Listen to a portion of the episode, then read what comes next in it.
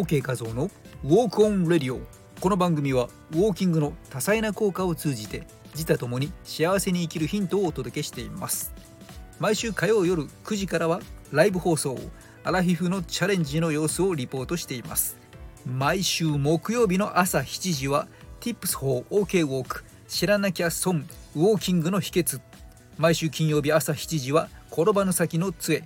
知っていれば避けられるリスク。知ってお得なライフハックをお届けしています。本日は夏のダイエットの見方についてお届けします。最後までお聞きください。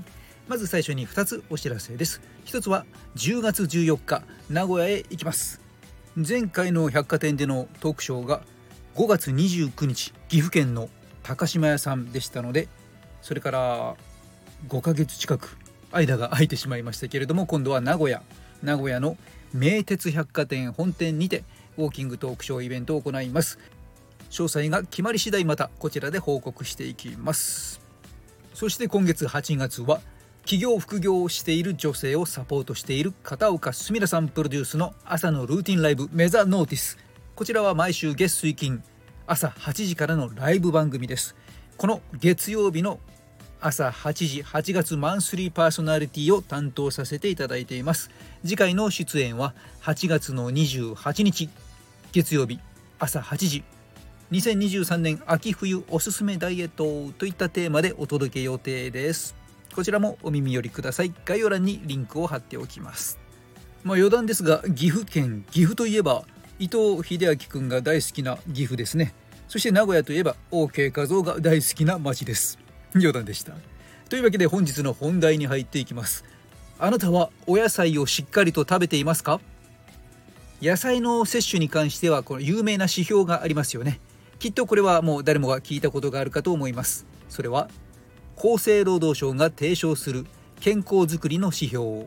健康日本21で定められている1日の野菜摂取量です。さて問題です。その量は何グラムでしょうか？ああ正解は 350g だ。アベルジです。どうも突然出てきましたね。うん。さて気を取り直して正解 350g いいですよねこれね。さらっと話していくときっと記憶には一切とどまることがないでしょう。こうクイズにすると外れても当たってもちょっと記憶に残りやすくなりますよね。覚えましたか？350g というわけでこの日本人残念ながらこの数字なんと10年以上ずっと未達成というような状態ですね。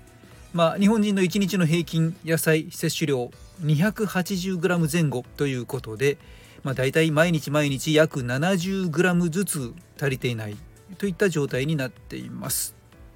まあ 70g どれぐらいかと言いますと小鉢とかね小鉢に盛られた例えばほうれん草のおひたしあるいは小皿の付け足しのこう野菜サラダ。これがだいたい野菜の約野菜の約野菜が約 70g といったボリュームです。だからあと1皿プラスすることができれば健康日本21に定められている1日の野菜の摂取量をクリアできるといった感じですね。この 350g のお野菜イメージがピーンとこないぞという方もかなり多いのではないでしょうか。と言いますのはオンラインにてパーソナルダイエット指導をたくさんたくさん行っていたんですけれどもその時に食事を見させていただいたところお野菜の不足が著しく不足している方がかなり多くいらっしゃいましてちょっとお野菜をプラスした方がいいですね。まあ目安はちなみに1日 350g ぐらいという基準がありますがこの 350g どれぐらいの量ですかね？なんて尋ねてみると全くピンとこないイメージ湧かないという方がほぼほぼ99%という感じでした。はい、というわけでまあイメージが湧かなければ食べるという行動にもなかなか移りにくいと思いますのでちょっとイメージしてみましょう。先ほどヒント 70g 小鉢というのが出てきましたね。ということは小鉢や小皿で5皿分くらいだと覚えておくのもいいですよね。7535,350g になりますそうすれば1日3食の場合毎食ごとに小鉢や小皿で12皿1皿2皿ずつ取り入れていれば1日で5皿がクリアできるといった感じになりますので、まあ、こうすると結構簡単にね達成のイメージが湧くのではないでしょうか人はできそうだと思えば行動にも移す力がありますから是非こういった具体的なイメージも描いてみてください。まあ、ちなみに野菜炒めなどのこの大きめのお皿に盛られた野菜野菜料理。この場合は1皿分で小鉢2皿とカウントしていきます。1日 350g の別の目安としては例えば生野菜であれば両手で3杯。茹でた野菜であれば片手で3杯、まあ、これが一つの目安になります。350g なんとなくイメージつきましたでしょうか。それでは第2ステップです。350g のイメージがついたところでその内容を見ていきましょう。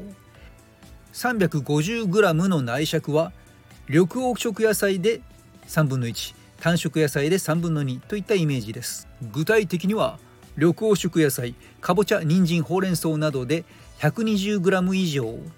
単色野菜のキャベツ玉ねぎ白菜などで 230g 以上といったイメージです。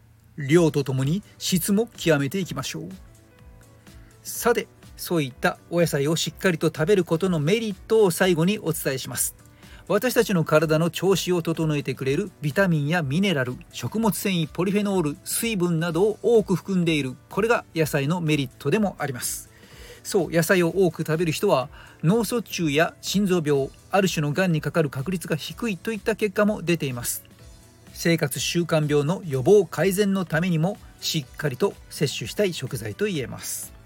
それでは最後に本日のテーマ夏のダイエットの見方ということで夏野菜ダイエットに関してはどうでしょうか？ご飯などに含まれる炭水化物を体内でエネルギーに変えていく手助けをしているのも実は野菜に含まれているビタミンであったりします。さらにはこの傘の多い野菜というものは食べることで満腹感があり食べ過ぎの予防にも有効です。ベジファーストで野菜を食べることで野菜に含まれる食物繊維が糖質の吸収を緩やかにしてくれます。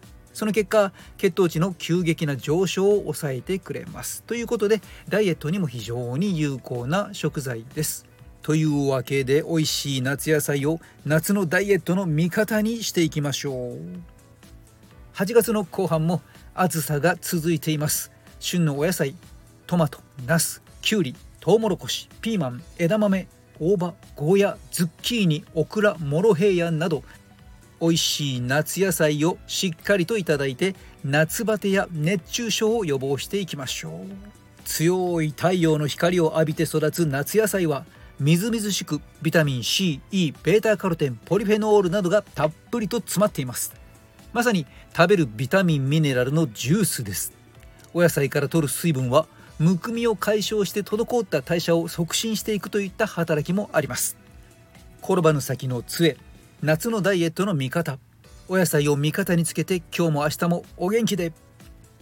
人の心を軽くする姿勢改善ダイエットコーチウォーキングポッドキャスターの OK 画像でした。マハロー。